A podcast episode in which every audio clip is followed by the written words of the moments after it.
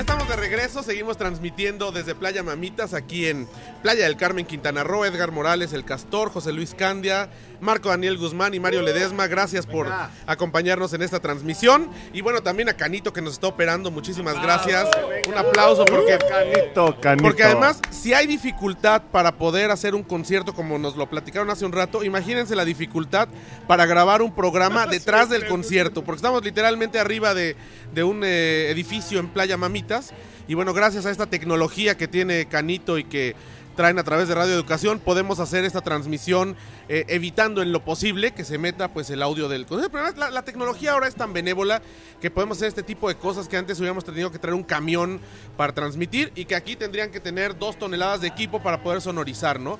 Yo creo que también la tecnología va ayudando pues no solamente a la parte musical, sino también a la parte turística, ¿no? José Luis, ¿cómo lo ves? Sí, yo creo que la tecnología ha sido muy importante en el festival. Ayer nos contaban un poco de cómo es que logran hacer eh, la sonorización del, del- del festival. Nos explicaban un poco que colocan una repetidora de sonido para que no se, para que no tenga delay y eso es muy complicado. Ahora vemos ya un escenario que es enorme con una pantalla que tiene muchísimas luces, pantallas a los lados y el sonido creo que es lo mejor, ¿no? Ahora, eh, Edgar, Castor. Aquí me platicaba también eh, Darío Flota. Vienen diferentes marcas de tecnología a nivel mundial a probar su equipo acá, el mismo que lanzarán el próximo año.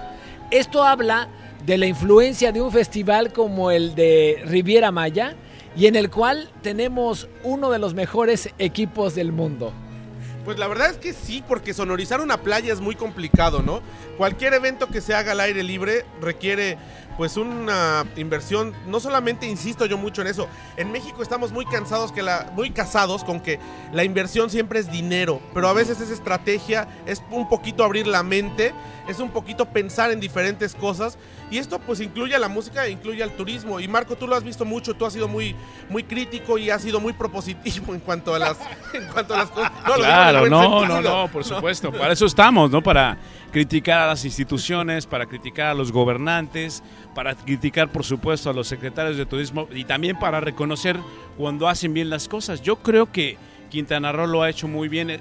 Es un destino joven. Recordemos que hace algún tiempo esto era un territorio, no pintaba, todo era Acapulco, todo era Guerrero, todo era Tasco, todo era para allá y ya como que se agotó la fórmula en Acapulco.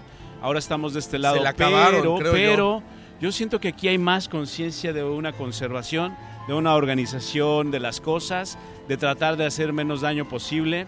Se han enfrentado en este año al, al tema del, del sargazo, que ha sido brutal, que ha sido difícil, pero creo que aquí lo han hecho bien. Este festival es un pretexto para que la gente venga y deje su dinerito, siempre lo voy a decir. Mario, tú desde la radio pública, insisto, digo, tú también ha- has estado muy inmerso en el turismo, a pesar que tu labor es, es- es otra, tú eres productor, tú Claro estás sí. eh, organizando y has sido ombudsman también en, en- en Radio Educación. Radio Educación. Pero, ¿cuál sería tu valoración de los esfuerzos que se hacen, no solamente en Quintana Roo, sino en diferentes lugares que promueven eh, cosas de esta naturaleza? Mira, yo creo que la inversión es importante por parte del Estado y la coproducción con la gente que tiene el dinero, que puede apoyar a esos festivales, porque sí se puede hacer, puede hacer cosas muy interesantes. En Zacatecas se está haciendo, por ejemplo, con el Festival de Cultura de Zacatecas. Hay parte del gobierno y parte de la IP, por ejemplo. Aquí también, ¿no? Se han hecho en el Centro Histórico, Festival del Centro Histórico. Hay cosas que debe hacer con una cooperación entre inversión de parte del Estado y de la parte de la IP, porque si no, no podría sal- salir adelante. Ahora les voy a preguntar, ¿para dónde creen, todos ustedes son especialistas en el sector turismo y la comunicación, ¿para dónde creen que vaya el Festival de Jazz? Porque cumplir 17 años y posicionarse en el nivel en el que está, pues como decía José Alfredo, lo importante es eh, saber, No es llegar. no, no es llegar, sino es este, mantenerse. Mantenerse. ¿Qué sigue? ¿Hacia dónde va? ¿Qué es lo que debe suceder? Yo creo que un tema importante es eh, que siempre todos los años dejan el listón muy alto y siempre les queda un reto de, pues a quién más tienen que traer. ¿no? Aquí ya estuvo Erwin on Fire, ya estuvo George Duke, Herbie Hancock, ayer estuvimos a Chucho Valdés, todos son estrellas, son leyendas de la música. El tema es mantener esa calidad y empezar a buscar fórmulas nuevas. Ahora nos estaban contando que el festival ya salió del escenario y está ahora en la, en la comunidad.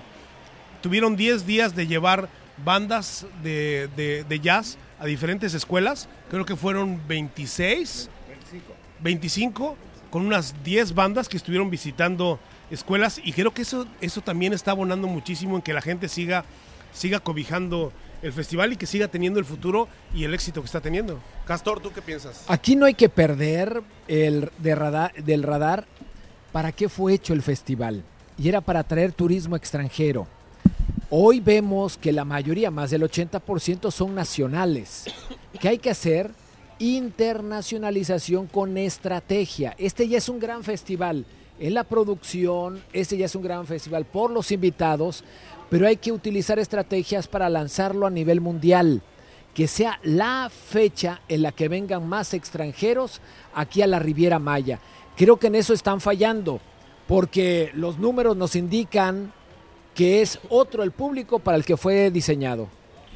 Bueno, Marco. yo creo que está bien, o sea, sí es otro público para el que fue diseñado, sin embargo, también el destino ha cambiado, ¿no? Este destino desde Cancún hacia Riviera Maya eh, también estaba diseñado un poco para el público extranjero desde la fundación de Cancún, ¿no? No, no, no, Estoy espérame, totalmente no, de acuerdo no. contigo. Ahí han cambiado las cosas, Marco. O sea, no es que, que ellos hayan diseñado que vinieran más nacionales. No, nos rebasó el turismo nacional. Porque no se tuvieron las estrategias, hay que decirlo. Claro. Y entonces aquí hace falta poder trabajar más para atraer al turismo extranjero.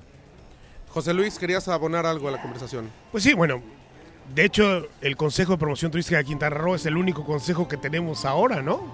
Es el te- teníamos un, un consejo que bien o mal apoyaba muchísimo a la promoción del país en el, en el extranjero y ahora pues no tenemos, no hay. Yo, yo coincido con lo que dice el Castor porque al final del día me parece que se ha eh, preocupado, no solamente Quintana Roo, muchos destinos se han preocupado en un principio por el turismo internacional. Y al final del día, frente a todas las crisis, el turismo nacional es quien ha salvado a la industria. Recordemos lo que sucedió cuando la influenza, recordemos las crisis de los warnings de Estados Unidos. Los Y huracanes los aquí huracanes. Y son estrategias diferentes. No es el mismo lenguaje, ni es la misma comunicación, ni es lo mismo que tienes que decirle al, mercado nacional que al mercado internacional. Y eso no significa que solo con presencia, por ejemplo, en ferias lo vayas a lograr. Yo creo que sí tiene que haber una estrategia clara para poder captar a ambos mercados. Y como dices, si fue creado para el turismo internacional, que pueda haber una promoción sostenida y que al final del día pueda captar a ambos mercados con diferentes esquemas de comunicación. Me acuerdo mucho de cuando Los Cabos se quiso abrir al, al mercado nacional. ¿Qué pasó? No les fue tan bien, ¿no? Porque las tarifas de hotelería de Los Cabos son de las más altas, si no me equivoco, son las más altas de México. Las tarifas de hotelería. ¿Qué pasó acá? Que las tarifas se fueron creando como un commodity y ya fueron más accesibles para los, el público mexicano. Hoy en día prácticamente todas las aerolíneas vuelan a este destino, lo cual ha hecho de- que esto se democratice para los mexicanos. Coincido, Castor, en que sí se tiene que internacionalizar, pero desde la perspectiva, por ejemplo, del Festival de Jazz de Montreal, que todo el mundo quiere ir a esa cita en el mes de julio, aquí tendría que ser lo mismo. Todo el mundo tiene que ir, se tiene que internacionalizar, darle ese toque para que esté dentro como del circuito de las grandes ligas de los festivales de jazz. Creo que otra cosa en la que ha fallado es, ya teniendo a la gente aquí, aprovecharlo más para hacer branding del destino, para mostrar el destino. De pronto ponen algunas cápsulas de video ahí medio escuetas, pero creo que se podría hacer más con la gente que ya está aquí para promover el, el Y festival es un gran ejemplo. y meterlo también a streaming para claro, que se difunda. claro, eso, es, eso hace falta. El Festival de Jazz de Montreal tiene una, una virtud que además que es, es pagado, no es gratuito como este, pero tienen decenas de conciertos gratuitos en las calles. Claro, estamos hablando de un producto diferente, pero quizás cuando les lancé yo esta pregunta es a lo que a lo mejor se podría aspirar, en hacer no un Festival de Montreal en Riviera Maya, pero sí adoptar los buenos ejemplos para poder multiplicar los foros y poder hacerlo más grande, ¿no? ¿Qué te parece, José Luis? Mira, aquí entramos un, un tema un poco complejo. Como el festival de, de aquí de la Riviera Maya es gratuito, no hay fines de lucro, se busca este, optimizar el recurso. Entonces los artistas bajan sus garantías al, al mínimo para poder venir, poder estar en lugar gratuito. Si empezamos a poder, como dice Marco, pues, empezar a brandear, para empezar a mostrar producto, los artistas subirían su, costo para venir. turístico. Producto turístico y quizás Producto no en el turístico. escenario, sino, sino afuera en los alrededores. Por ¿no? ejemplo, un ser. pueblo mágico como Bacalar, que lo vean. Eso, eso es perfectamente posible. No lo estás vendiendo, lo estás mostrando. Se habla de hay que utilizar este, que ya es exitoso, para poder mostrar los valores que tiene el destino. Claro. Se- siento desde mi perspectiva que no se está realizando. Le- lo mismo le pregunté a quien está al frente del CPTQR y me decía, no es que sí lo estamos haciendo. Le dije, no como debieran. Ahí es donde hace falta. Pues se nos agota el tiempo, de verdad ha sido un lujo tenerlos. Yo les agradezco porque ustedes vienen a cubrir cada quien para sus medios que me hayan aceptado esta invitación.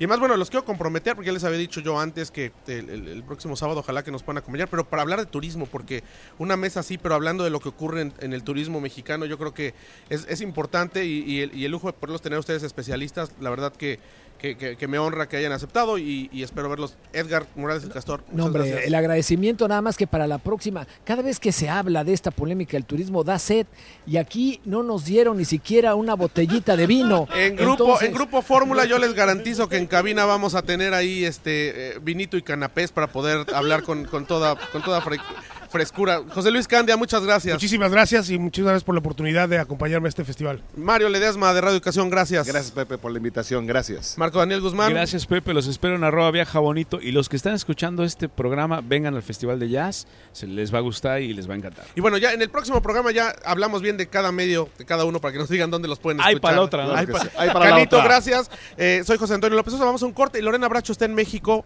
con el último bloque de Viaje en Fórmula. Nos escuchamos el próximo domingo.